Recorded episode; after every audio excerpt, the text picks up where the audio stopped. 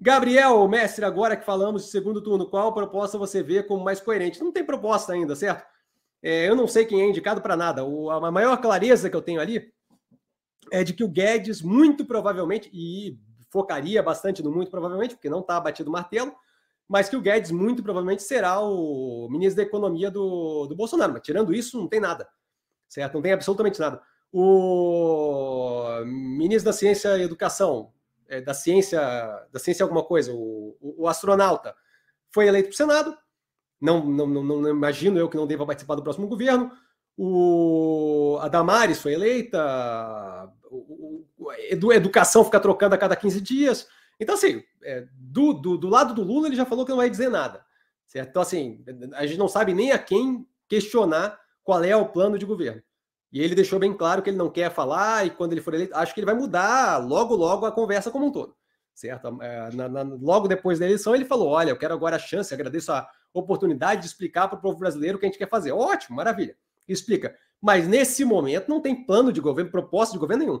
Quem tinha proposta de governo montada e aprofundada era o Ciro Gomes, utópica, mas tinha claramente explicado o que ele queria fazer, completamente Nárnia, mundo da, da, da, da fantasia, mas, mas tinha.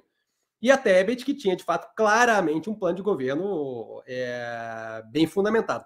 A Soraya, Felipe Dávila, eu não sei, mas não estou dizendo que não tem, é que eu não sei, porque, meu amigo, 0,5% eu não, não, não paro para ler. Senão eu teria que ler a proposta do padre, aí eu não falta tempo para isso. Tá?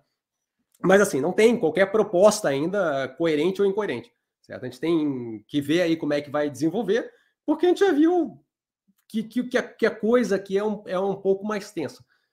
Gosto desse momento, justamente que eles têm a chance de dizer a que vieram e de ceder no que é muito absurdo que o centro não quer. Tá? Então, assim, nesse momento, temos um mês aí. Costumo falar para vocês corriqueiramente: não tem por que acelerar uma tomada de decisão se você tem tempo para receber informação e tomar uma decisão mais acertada. De modo que, e não tenho nenhum problema de falar como é que eu votaria ou qualquer coisa nenhuma. É só que assim, não vou tomar decisão sem ter informação, certo? A gente tem um espaço de tempo para se assumir compromisso, para se colocar proposta, para se dizer é, o, o, que vai acontecer. 2018, você tinha é, o Bolsonaro e o Haddad. Você tinha o Bolsonaro como um candidato consideravelmente mais extremado e falava e não sei o que e babá. Mas o Haddad veio do outro lado, falando que não ia fazer a reforma da Previdência de forma alguma. Aí, aí, assim, começa a dificultar as coisas, entende? Então, assim, até o último momento ali, eu gostaria de ouvir o que, que vai ser feito, o que, que pode se ceder, o que, que pode se levar para um lado é, mais sensato de ambos os candidatos. E aí vamos ver o que acontece. É, não acho que. Acho, acho que estamos é, na disputa entre as duas piores opções possíveis, mas isso eu já falei 300 vezes. Não deveria ser novidade para ninguém. Mas, assim, segundo turno, é uma, é uma, escolha binária, certo? Você tem duas opções. Então, é, tem que ser tomada a opção que tem que ser tomada. Mas até o momento eu não vi proposta de nada, de nenhuma. O que eu vi foi é, quem quer dinheiro, estilo Silvio Santos Magnata prometendo mundos e fundos de coisas que, para encaixar no orçamento, depois vai ser complicado. Então, assim, a hora que começar a aparecer uma linguagem mais propositiva, a gente começa a avaliar. Tem um mês até lá. É dia 30 de outubro, se não me engano. Até lá tem bastante tempo. Então, assim, aguardo informações do que eles pretendem com, a, com o próximo governo, seja quem for eleito. Para a gente, de qualquer forma, a ideia melhor é justamente ter uma visão pragmática, não passional e racional façam a avaliação com base no que aquilo dali responde para médio e longo prazo desse país. Não eu gosto do não sei o quê. Não eu gosto não sei o que lá. É assim que eu penso investimento, certo?